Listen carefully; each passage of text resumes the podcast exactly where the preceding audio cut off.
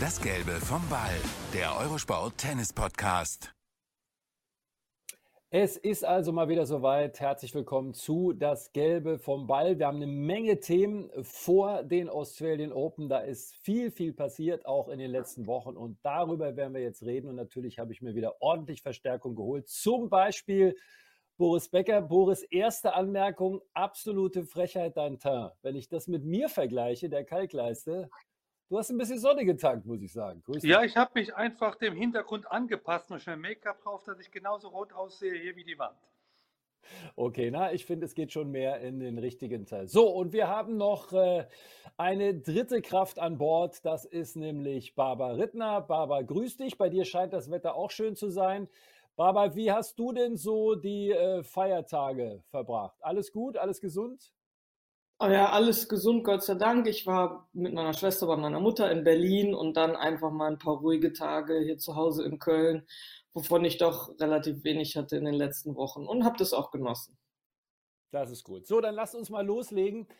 Überraschenderweise gibt es ja ein dickes Thema, was die letzten Tage, Wochen, ich hätte jetzt fast gedacht, gefühlt Monate beherrscht und darüber wird zu reden sein. Die Rede ist von Novak Djokovic. Also für die, die nicht ganz so firm sind, vielleicht im Thema kurz, der gute Mann wollte einreisen nach Australien, hatte eigentlich alle Papiere auch ordentlich eingereicht. Es kam dann später raus, er hat im Dezember auch noch sich mit Corona infiziert und dann sagten die Behörden, nee, so geht's nicht, du darfst leider nicht. Jetzt gab es ein Hin und Her mit Quarantänehotel. Momentan ist er, wie seine Familie sagt, in Freiheit.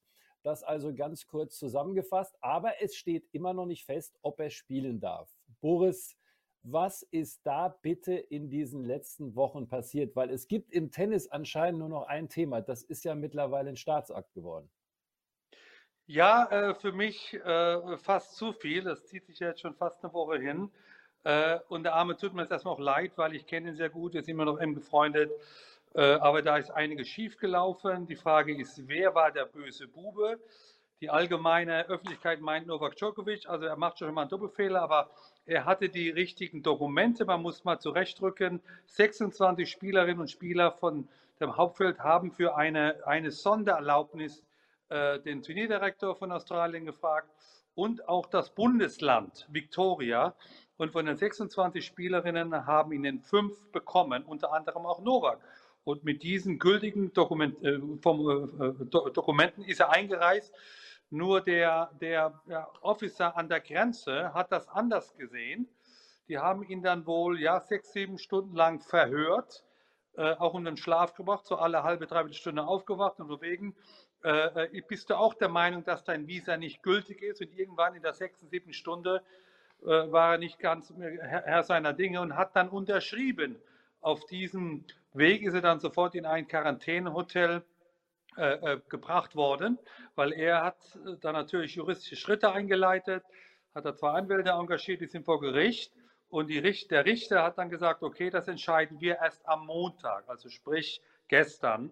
Und somit hat er jetzt fünf Tage in einem Jahr Quarantäne. Wir sind sehr bescheiden, aber wenn du Veganer bist, kein normales Wasser trinkst und auch nicht so ein normales Bett zu Hause hast, ist das noch besonders schlimm auch. Novak ist ein sehr vermögender Mann. Ich meine, der lebt anders. Oder? Vom, vom, Gerecht, vom, vom Gesetz und vom lieben Gott sind wir alle gleich, aber das war schon eine harte Behandlung, die er bekommen hat. Jetzt kannst du sagen, selber schuld. Aber jetzt geht die Diskussion los. Er ist ein Anti-Vaxxer. Äh, viele Millionen junger Menschen sind der gleichen Meinung, also sind gegen die Impfung. Äh, muss wissen, er ist 34, sein Immunsystem ist sehr stark. Er ist da anderer Meinung wie ich zum Beispiel. Ich bin auch in meinen 50ern. Ich habe mich zweimal geimpft. Ich habe sogar einen Booster und sehe das anders. Aber wir leben in einer Demokratie und man muss auch eine andere Meinung, gerade wenn es so viele Jugendliche haben, auch zulassen dürfen. Ist das so in einer Minute auf den Punkt gebracht oder wie ist eure Meinung?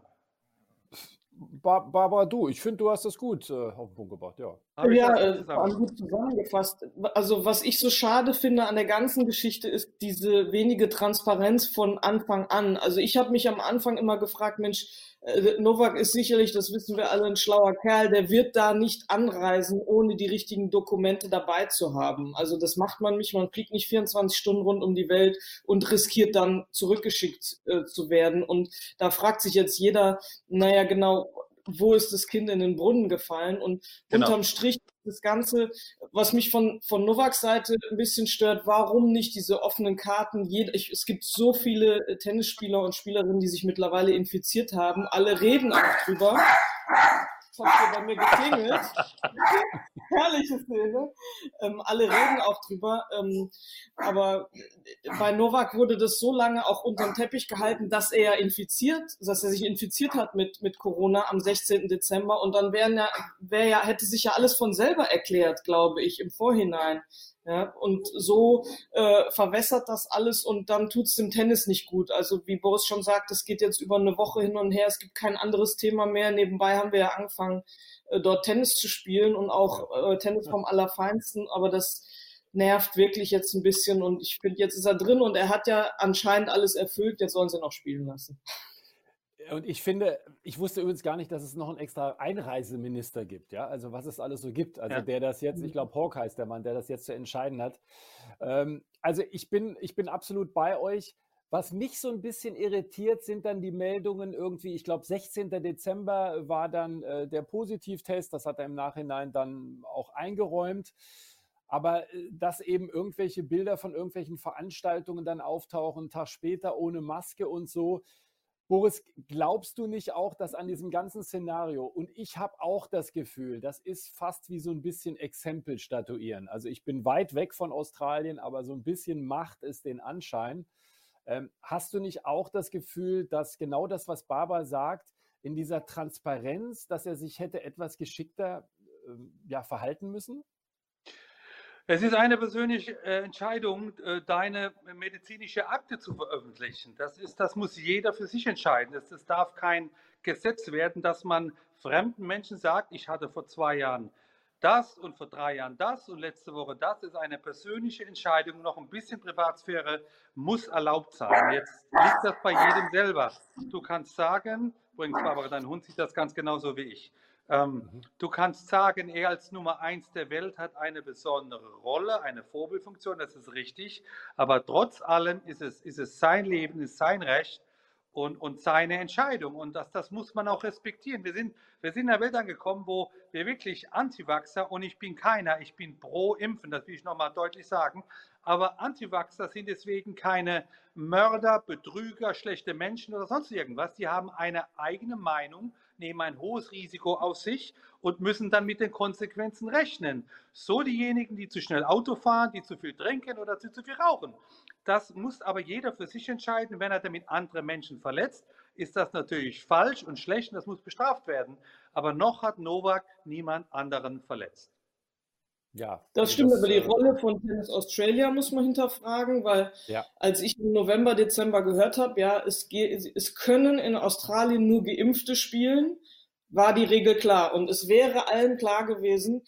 Ich glaube, die haben dann natürlich gehofft, dass sich 97 Prozent sind mittlerweile geimpft, dass sich alle impfen lassen, vor allem natürlich die Nummer eins der Welt. Und dann hatten sie ein Problem, Problem, als Novak gesagt hat, oder immer, er hat es ja offen gelassen. Er hat nie gesagt, ich lasse mich impfen oder ich lasse mich auf keinen Fall impfen, sondern es ist, er hat es offen gelassen und das war dann das Problem von Tennis Australia, die natürlich den neunmaligen Champion auch Nummer eins der Welt dabei haben wollen. Und das hat es dann alles noch mehr verwässert.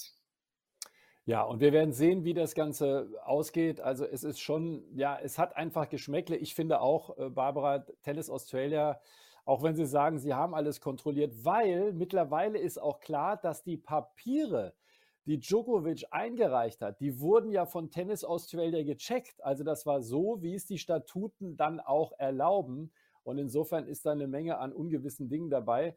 Ich wollte noch mal fragen, Boris, du hast sie ja selber ähm, ganz eng erlebt. Äh, eine Frage zu den Eltern. Also, dass eine Mutter sich Sorgen macht, wenn ähm, ihr Sohn ja, sagen wir mal, speziell untergebracht ist. Auch gerade was du gesagt hast, vegan und so weiter, da habe ich Verständnis für.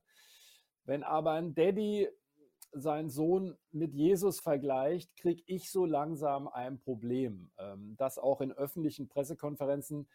Was sagst du dazu und wie hast du die beiden eigentlich auch ähm, in der Zusammenarbeit erlebt? Ich meine, du warst ja nun drei Jahre ganz eng an seiner Seite. Nein, also da hat der Vater bestimmt äh, über das Ziel hinausgeschossen und einige Aussagen, die er vor vier, fünf Tagen gemacht hat, wird er bestimmt heute bereuen. Äh, auch eine Mutter, Mutterliebe zu ihrem Sohn ist was Außergewöhnliches. Äh, und wenn es man sagt, schlecht behandeln, also die haben ihm alles abgenommen. Die Klamotten, äh, den Geldbeutel. Ich meine, du musst wissen, wer, wer er ja. ist. Also er ist in, in Serbien der König äh, äh, und plötzlich ist er, sage mal, äh, gar niemand mehr. Also das Verhältnis muss man immer, oder die Verhältnismäßigkeit, aber dass da Aussagen getätigt wurden von seiner Familie, äh, haben ihm nicht wirklich geholfen, das stimmt. Aber sag noch mal kurz, wie war das bei dir? Also wie war so der Umgang, äh, die Eltern? Haben die sich viel eingemischt? Haben dich auch immer mal wieder Aussagen gestört? Das ist ja immer was sehr Spezielles. Tenniseltern, Tennisspieler und Trainer ist ja oft harmonisch, aber manchmal auch nicht. Ja, ich musste das Vertrauen äh, mir beim Vater erarbeiten und er war immer mit, mit äh, großen Augen dabei und hat nachgefragt und, und klar kann er nicht so gut Englisch und mein Serbisch ist auch äh, schlecht. Insofern musste man dann Übersetzer haben, weil der hat wirklich geschaut, ob ich, ob ich auf, auf seinen Sohn aufpasse. Das ist auch legitim, das würde ich als Vater auch machen.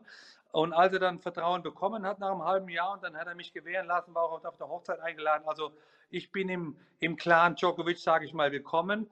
Das heißt nicht, dass ich alles gut finde. Es ist ganz wichtig äh, und deswegen, oder hoffentlich deswegen schätze mich auch Novak, ich sage ihm meine Meinung. Das heißt nicht, dass er die immer macht. Also meine Meinung ist auch, wie geht es bei ihm in der Zukunft weiter? Will er dieses Theater bei jedem Grand Slam haben? Roland Garros hat bestimmt zugeschaut und Wimbledon auch in die anderen Turniere. Und ich glaube, die, die Reglements werden eher strenger als besser. Insofern wäre meine Meinung, Junge, jetzt spiel dir Australian Open äh, so gut wie es geht, aber dann versuche einzusehen, dass es geimpft leichter wird für dich. Das wäre jetzt meine Meinung. Ob er die macht, weiß ich nicht. Aber ja, seine Eltern sind sehr emotional, auch sein Bruder. Äh, das ist nicht immer verständlich. Jetzt kommen wir vielleicht dann aber doch am Ende dieser Djokovic-Rubrik zum Sportlichen. Denn ich finde es sehr interessant, Barbara, vielleicht fängst du an. Die Meinung von euch beiden interessiert mich, was das mental mit ihm macht. Also meine Einschätzung ist, natürlich hat er jetzt nicht trainiert und, und, und. Ich kann mir vorstellen, er ist ein Typ, der sagt, jetzt erst recht. Also gegen die Widerstände. Ich glaube auch mit dem Publikum, das kann ganz speziell werden. Also ist ja Wahnsinn. Es gab australische Reporter und Journalisten, die aufgefordert haben, ihn auszubuhen.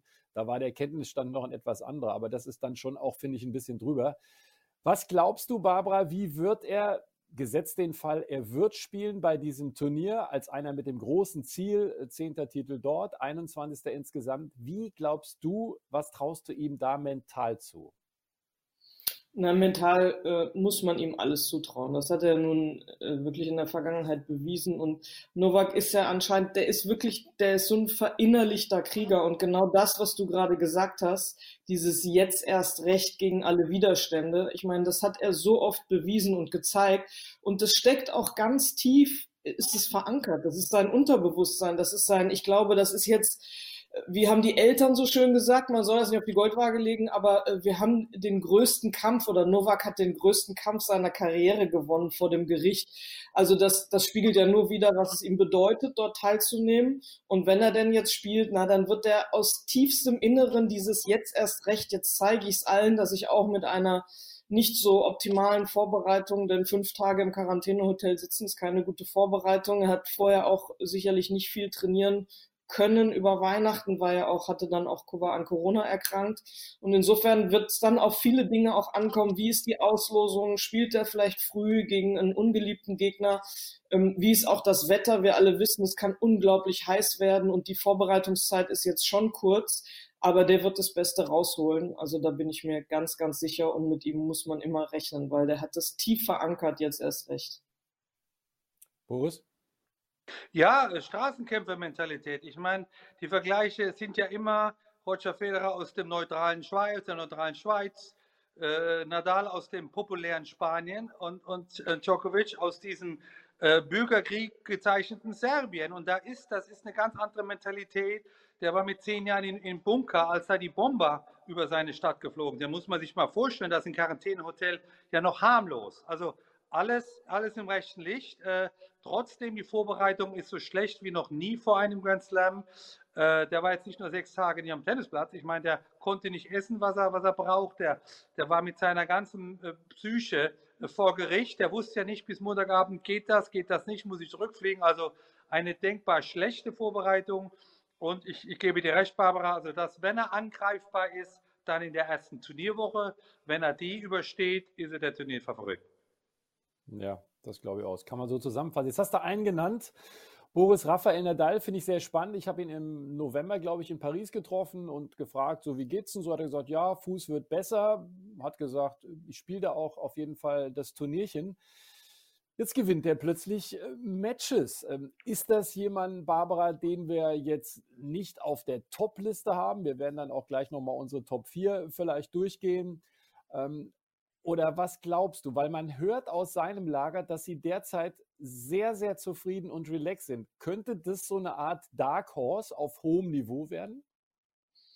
Ja, also gerade jetzt, was die letzten Tage angeht, hat er ja doch überrascht. Ich meine, da war diese, dieses Szenario, alle haben sich gefreut. Er hat angekündigt, ich spiele in Australien. Dann spielt er in Abu Dhabi vorher ein Schauturnier. Und was holt er sich? Corona, wie alle bei diesem Schauturnier im Übrigen.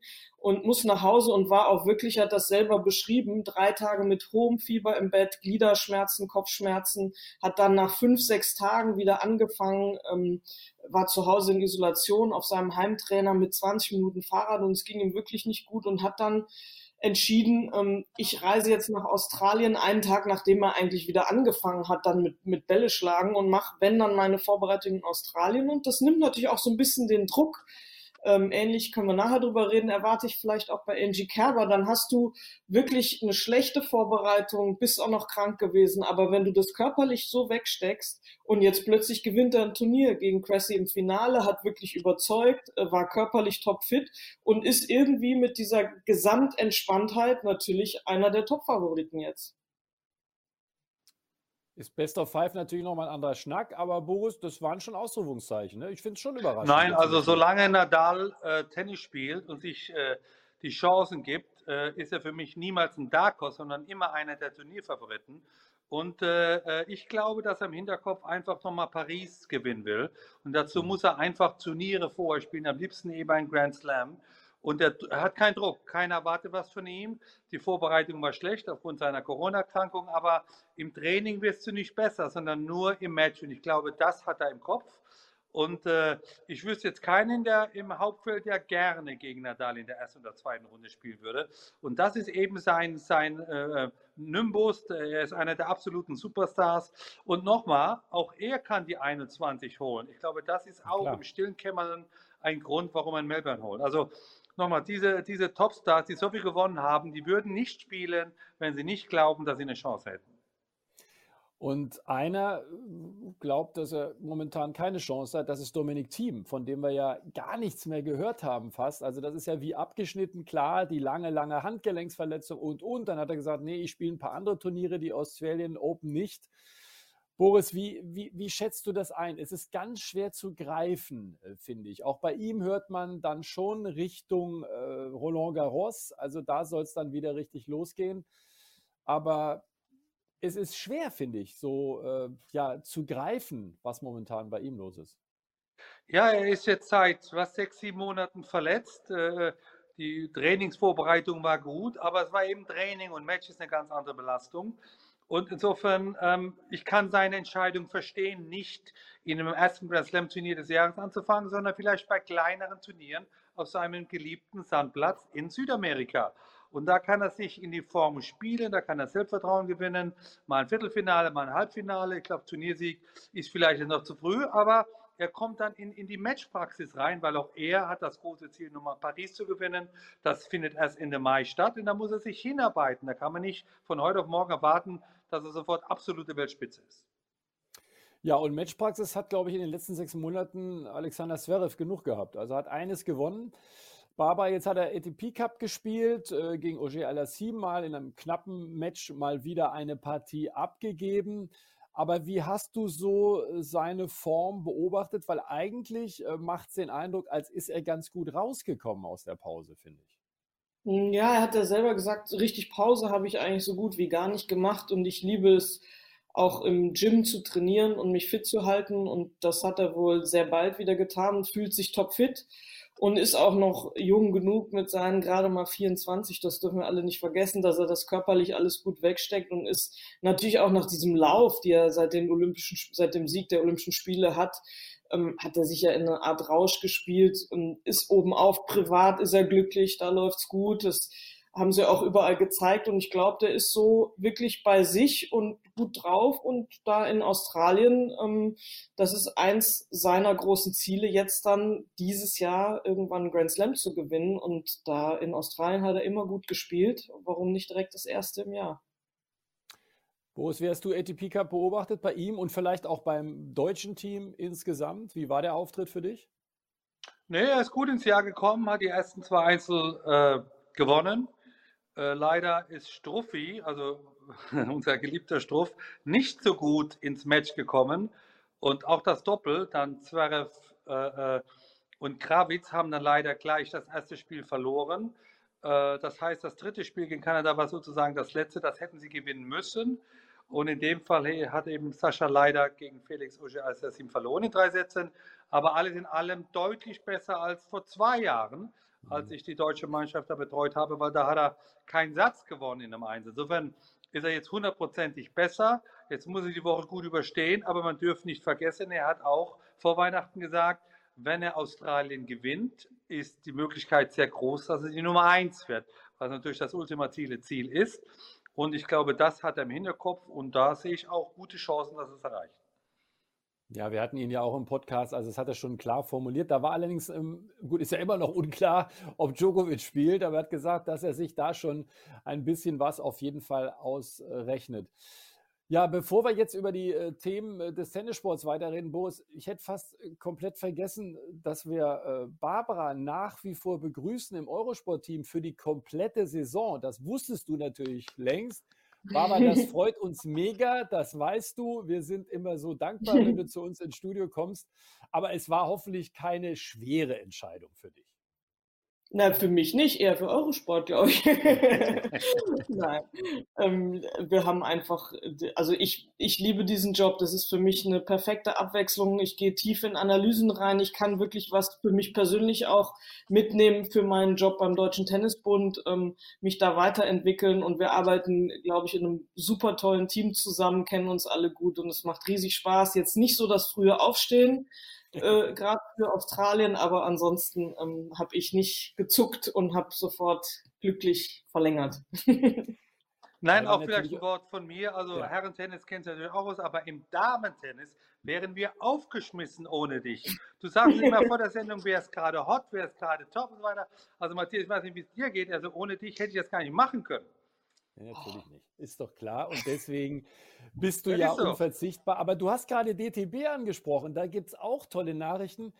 Ich habe gerade mal überlegt, wie lange du schon nach deiner aktiven Karriere, ist nicht 14, 15 Jahre schon DTB? Du bist doch auch schon wirklich ultra lang dabei. Und auch da gibt es Erfreuliches zu berichten. Auch dazu Glückwunsch. Erzähl mal.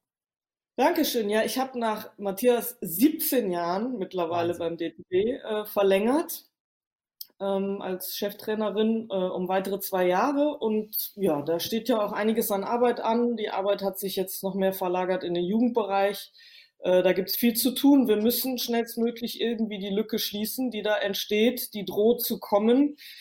Ähm, ja, aber ich, ich, ich liebe diesen Job, ich mache das mit Leidenschaft und versuche da auch gewisse Werte weiterzugeben, gerade an die jungen Spielerinnen, vor allem Durchhaltevermögen, Disziplin und äh, ja, ich hoffe, dass wir dann hoffentlich bald auch mit den Jüngeren an Erfolge anknüpfen können, die diese goldene Generation, wie ich sie ja so gerne nenne, ähm, erreicht hat.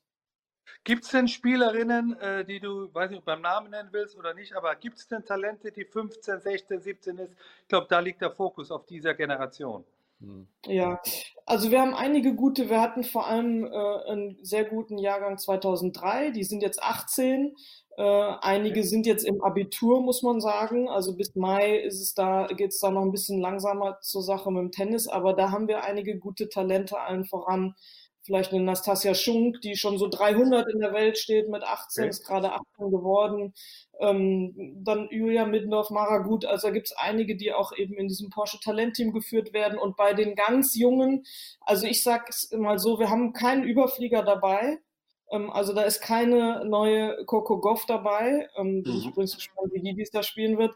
Ähm, aber wir haben einige, die hart arbeiten. Nur ich habe immer die Angst, es ist heutzutage alles so schnelllebig, dass wenn der mhm. Erfolg nicht sofort da ist und die Medien vielleicht auch zu ja, zu ungeduldig sind, dass die dann eben nicht durchhalten und zu früh aufgeben, denn äh, gerade die Generation jetzt um eine Angie Kerber rum haben, durch, haben gezeigt, was Durchhaltevermögen und Disziplin und dieses konstante Arbeiten auch äh, bringen kann. Man muss nicht immer ein absoluter Überflieger mit 15, 16 sein, aber wir haben einige Talente und ich bin gespannt, wie die sich jetzt entwickeln.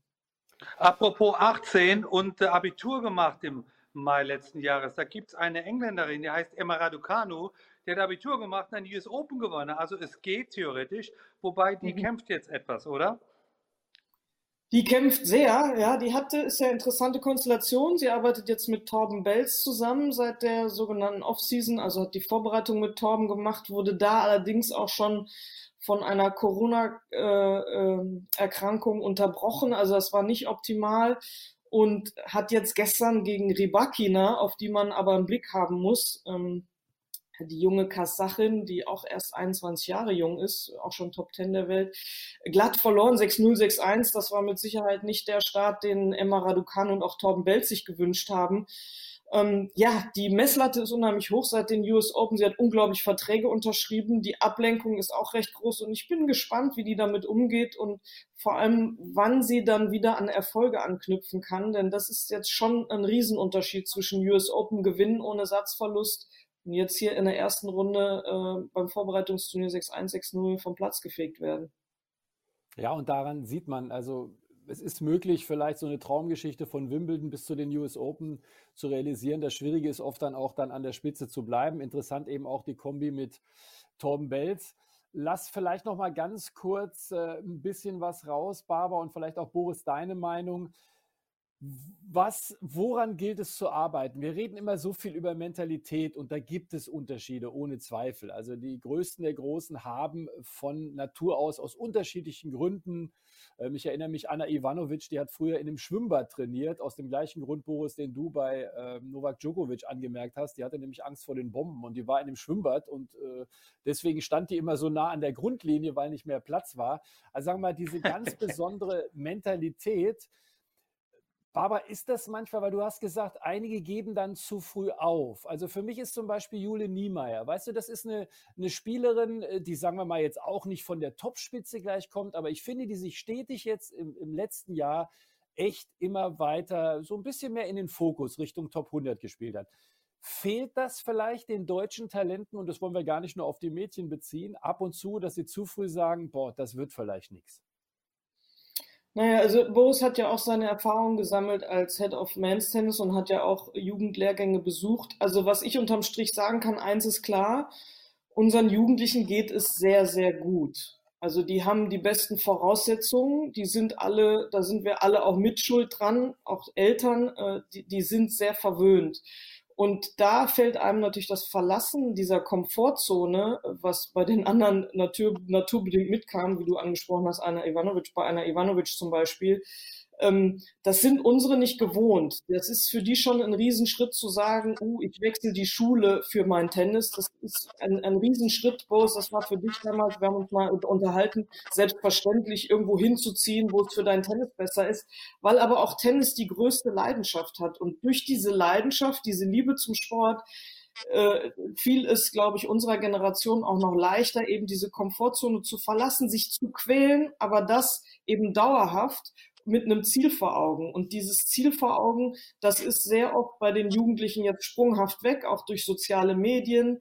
Die sind gewohnt, dass man da schnellen Erfolg hat, nämlich durch schnelle äh, Kommentare, wie toll man ist. Das gab es früher alles nicht. Und deswegen, man muss wirklich umdenken in der Arbeit mit den Jugendlichen und versuchen ihnen aber dieses, ja, verlasst eure Komfortzone, quält euch in einem gewissen Maße und weil ihr aber aus tiefstem Inneren die Leidenschaft und Liebe habt dafür und das wollt. Und das muss man, die muss man finden.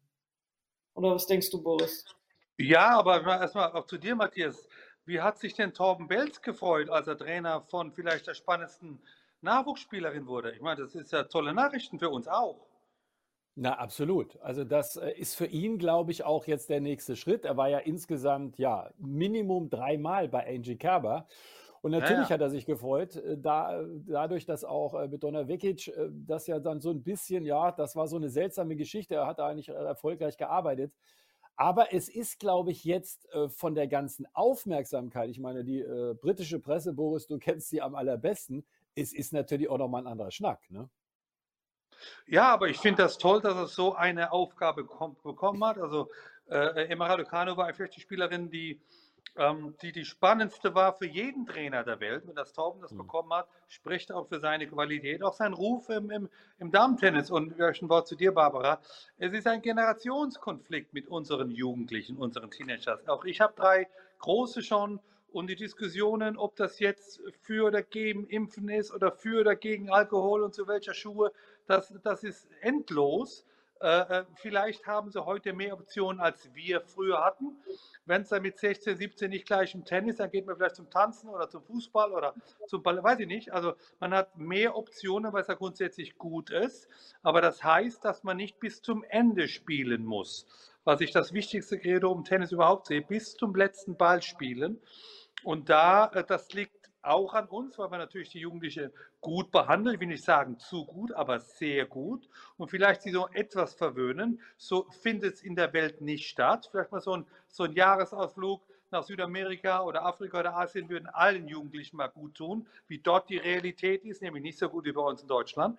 Und, und das fehlt. Und wenn sie dann 18, 19 sind, vermeintlich erwachsen, vermeintlich Selbstverantwortung zu übernehmen, dann merken sie, es ist doch deutlich schwieriger, wie es aussieht.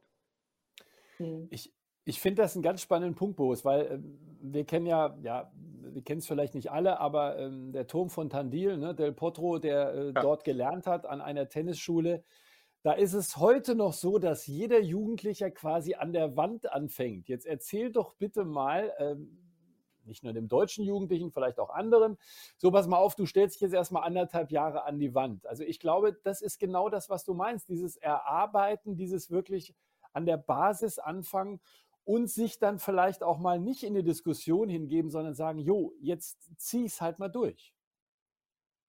Ja, erstmal gibt es ja keine Widerrede in Argentinien. Genau. Also wir, genau. wir haben ja, ich, also ich darf ja, man darf ja Menschen kaum nur sagen, es ist eine Frau oder ein Mann.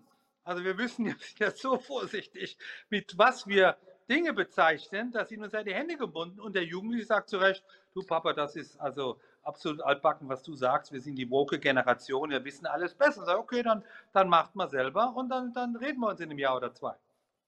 Hm, ja, das ist schon, das ist schon so. Wir haben ähm, eine ganz vergessen, wobei die haben wir schon erwähnt mit Torben Belz. Angie Kerber hat sich echt gut erholt, so im zweiten Teil der Saison. Ne? Barbara dann auch jetzt leider Corona. Man hat gar nichts von ihr gehört. Sie hat sich ja gar nicht geäußert. Sie hat sich sehr, sehr intensiv auch vorbereitet. Ähm, nicht ohne Chance, weil Ähnliches haben wir von Nadal gesagt. Ich glaube, bei ihr ist es immer ganz gut, wenn ihre eigenen Erwartungen gar nicht so hoch sind und sie dadurch nicht vielleicht sich so unter Druck setzt. Wie siehst du ihre Situation momentan vor den Australian Open? War ja schon Pech mit Corona, logischerweise. Ja, war wieder mal Pech mit Corona. Also sie hat äh, eine relativ lange Pause eingelegt nach dem äh, Billie Jean King Cup, den sie ja gespielt hat, wo sie sich übrigens sehr gut präsentiert hat, hat sich dann äh, leicht am Bauchmuskel verletzt gehabt, ähm, war aber nichts Schlimmes, hat dann eine längere Pause gehabt, weil sie das einfach auch brauchte für ihren Körper, für ihren Kopf, für ihren Geist, ähm, ist dann, hat dann angefangen zu trainieren und holt sich Corona. So, jetzt ist sie in einer ähnlichen Situation, finde ich, wie Rafael Nadal ähm, hat eigentlich, also hat schon mal nicht aufgehört Ende des Jahres, weil das wäre ja auch ein Thema gewesen, sondern hat gesagt, nee, ich, ich mhm. bin eigentlich jetzt so gut drauf und ich liebe es so sehr und ich will auf jeden Fall noch weiterspielen. Ähm, ich muss irgendwann selber für mich rausfinden, wann der Zeitpunkt gekommen ist, aber da kann ihr sowieso keiner einen Rat geben. Naja, und jetzt kommt es bei ihr auch drauf an, ähnlich wie bei Nadal, nur der hat jetzt ein paar Matches gehabt, äh, bei Angie wird natürlich die Auslosung sehr entscheidend sein. Also gegen wen kommt sie in den ersten ein, zwei, vielleicht auch drei Runden? Äh, kann sie sich, bekommt sie die Chance, sich ins Turnier reinzuspielen? Bekommt sie die Chance, diese Matches zu gewinnen, um sich das Selbstvertrauen zu holen, was sie braucht?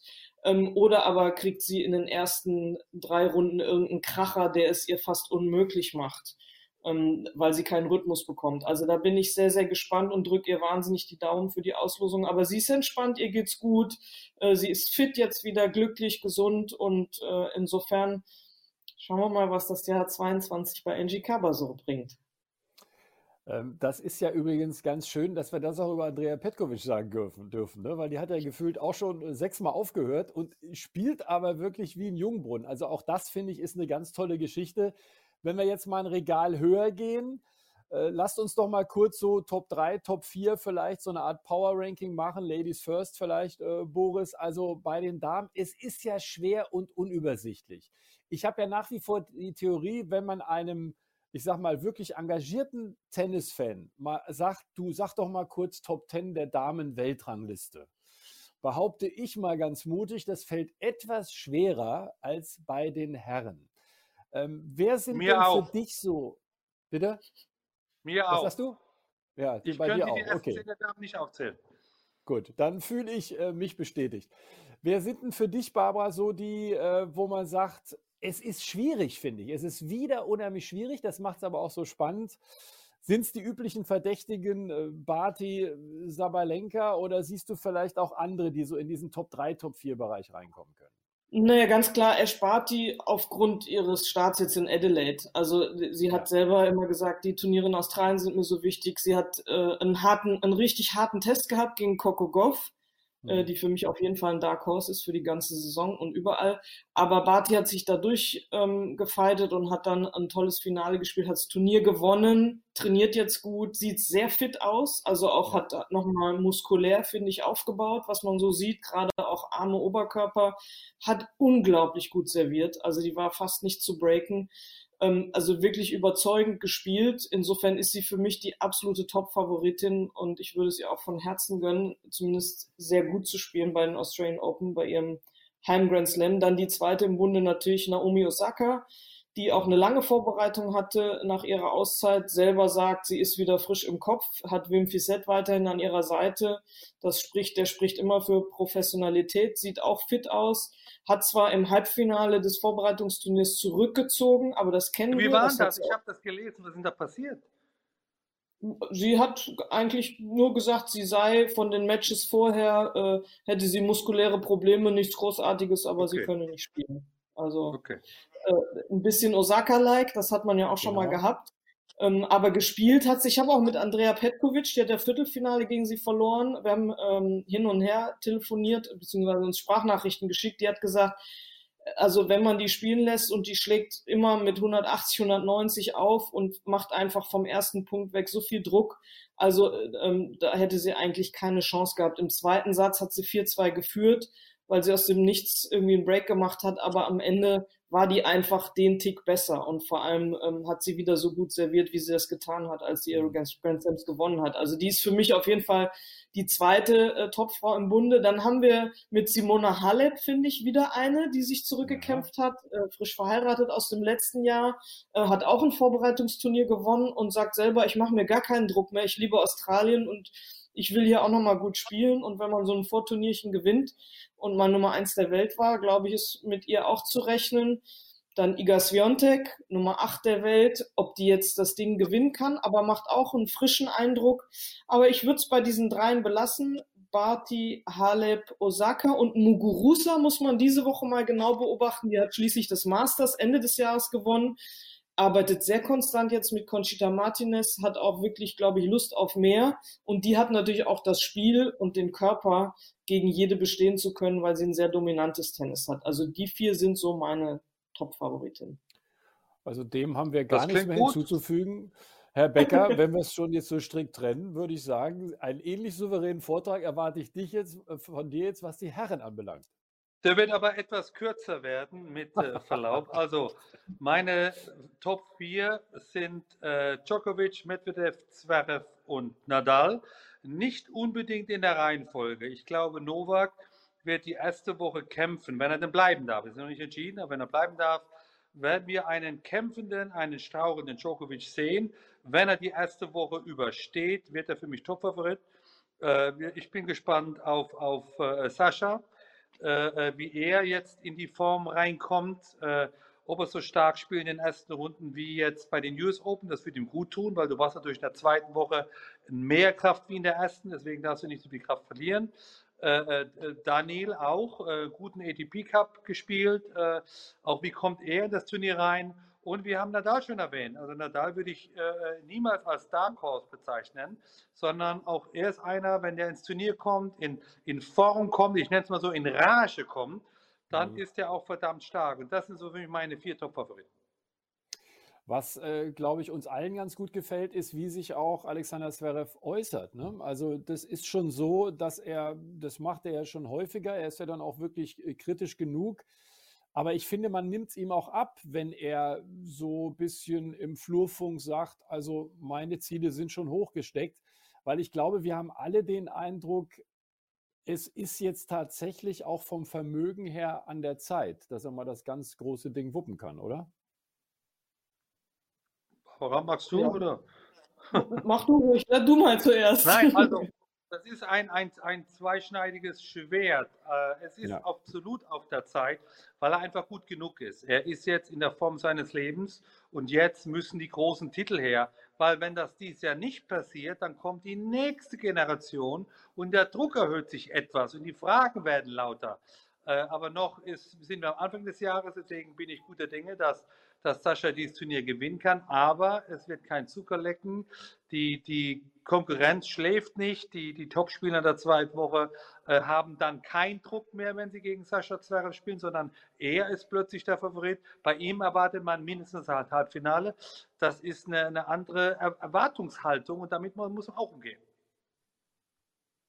Mhm, und, und ich finde, was wir nicht vergessen dürfen, die wirklich, die ganz großen Erfolge, die Sascha bisher hatte, waren in den Best of Three Matches. Ja. Also er ist ja. Olympiasieger geworden, Best of Three, hat das Masters gewonnen. Und da gilt es noch so ein bisschen seinerseits zu beweisen, dass er es eben im Best of Five, dass er da die Reife jetzt auch für hat. Und die, die mhm. körperliche und mentale Reife. Ne? Mhm. Aber vielleicht hilft dir ja, meine, war ja bei den US Open, so, genau. bei den US Open war er ja im Finale vor zwei Jahren, mhm. zwei Punkte weg. Also da hätte er all, all unseren Fragen die Antwort gegeben, aber es ist halt nicht passiert. Deswegen, es tut mir in der Seele weh. Wir haben das ja damals zusammen kommentiert, ja. Matthias. Also das war eine Riesenchance. Jetzt hat es sich wieder die Chance gegeben. Aber das vollkommen recht, Barbara, Best of Five ist schwieriger als Best of Three. Und vielleicht dann gerade auch gegen diese ganz Großen. Ähm, deswegen sind wir wieder beim Thema Djokovic vielleicht, weil das nochmal ein anderer Schnack ist, gegen ihn zu spielen. Und mir fällt noch ein, ihr werdet euch daran erinnern, äh, beim Joker, ich glaube 2011 war es Halbfinale gegen Federer bei News Open, wo er eigentlich mausetot war, nur noch deprimiert, runtergeschaut hat, äh, völlig genervt, auch von den Fans, die wieder mal gegen ihn waren. Am Ende hat er, glaube ich, den ersten Matchball mit einem Strahl, mit einer Vorhand auf die Linie und den zweiten, glaube ich, mit Netzberührung abgewehrt und dann äh, das Match und das Ding gewonnen. Ähm, also das ist immer noch mal eine Hausnummer auf diesem Niveau. Auf was freut ihr euch denn am meisten in diesem Jahr ähm, bei den Grand Slam Turnieren, die ja vielleicht so offen sind wie noch nie. Wer weiß das schon? Ne? Wir reden, glaube ich, Boris, wir reden, glaube ich, seit zehn Jahren vom Generationenwechsel. Aber irgendwie setzen sich die Jungs immer noch durch. Wenn man, man muss ja eins sagen, das Jahr von Djokovic war ja unfassbar, das letzte Jahr. Also man vergisst das immer relativ schnell, aber das war schon surreal. Ja, Boris, du vielleicht zuerst. Äh, was erwartest du von dieser Tennissaison. Spannung pur, kuriose Ergebnisse, vielleicht die Sinners und wie sie alle heißen, dass die mal kommen. Kanadier haben jetzt einen guten Eindruck gemacht, wird auch spannend. Wie siehst du so die Sachlage für 2022? Erstmal freut es mich, dass wieder losgeht. Ja. Äh, US Open waren äh, Mitte September zu Ende, jetzt haben wir Mitte Januar und ich, ich liebe natürlich auch die Hallenturniere und das ATP-Final in Turin, aber für mich, also die, die, die Königsdisziplinen sind Grand Slam Turniere ja, anzuschauen, zu kommentieren, zu moderieren. Früher war es zu spielen. Und das ist für mich das, das wahre Tennis eben über Best of Five, wo man auch mal nach 0-2 Sätze zurück das Match noch gewinnen kann. Da sieht man sehr viel über die Persönlichkeit und den Charakter. Und mich freut es, dass die junge Generation, also die Medvedevs und die Zverevs, äh, und, und Berrettinis und Sinas und wie sie alle heißen, Shapovalov, Oshirasim, dass die immer näher ranrücken, meines Erachtens vielleicht schon einige überholt haben, nur sie müssen es beweisen. Sie müssen es wieder aufs Neue beweisen. Und das ist das Spannende beim Herrentennis, dass es wirklich sehr ausgeglichen ist, dass man heute nicht sagen kann, also Djokovic gewinnt garantiert oder nee. Für mich ist er Top-Favorit Zverev, kann man auch nicht sagen. Also wir sind so zwischendrin. Einige Jahre ging es nur darum, gewinnt Roger, Rafa oder, oder Novak. Und das war mir auf der einen Seite was, was berechenbar. Man wusste, wer das Halbfinale spielt, aber ein bisschen eintönig. Ich finde es heute spannender, farbenfroher. Barbara? Also erstmal freue ich mich jetzt, wenn Novak spielen darf und es mag jetzt ein bisschen schadenfroh klingen, aber ich bin sehr, sehr gespannt auf die Situation, wenn der dann auf den Platz geht, wie er spielt, wie die Fans sich benehmen, ähm, wie, wie Novak auch damit umgeht, weil ich glaube, er hat eine sensible Seele, ob das irgendwann durchschimmert und er damit zu kämpfen hat, dass er auch hier und da ausgebuht wird oder sich ungerecht behandelt fühlt. Das ist ja auch äh, aus seiner Sicht eine unheimlich schwierige Situation. Also das ist was, worauf ich mich freue im Sinne von, da bin ich sehr, sehr neugierig drauf und das steht hoffentlich unmittelbar bevor. Naja, und ansonsten natürlich aus meiner Brille, gerade wir haben über Vertragsverlängerung geredet, werde ich ganz genau äh, nicht nur neben Angie Kerber und denen gucken, wie lange halten sie noch durch. Andy hm. Petkovic, Angie Kerber haltet durch. Was machen die dahinter? Ne, Jule Niemeyer hat erste Runde Quali gewonnen, spielt morgen oder heute Nacht wieder.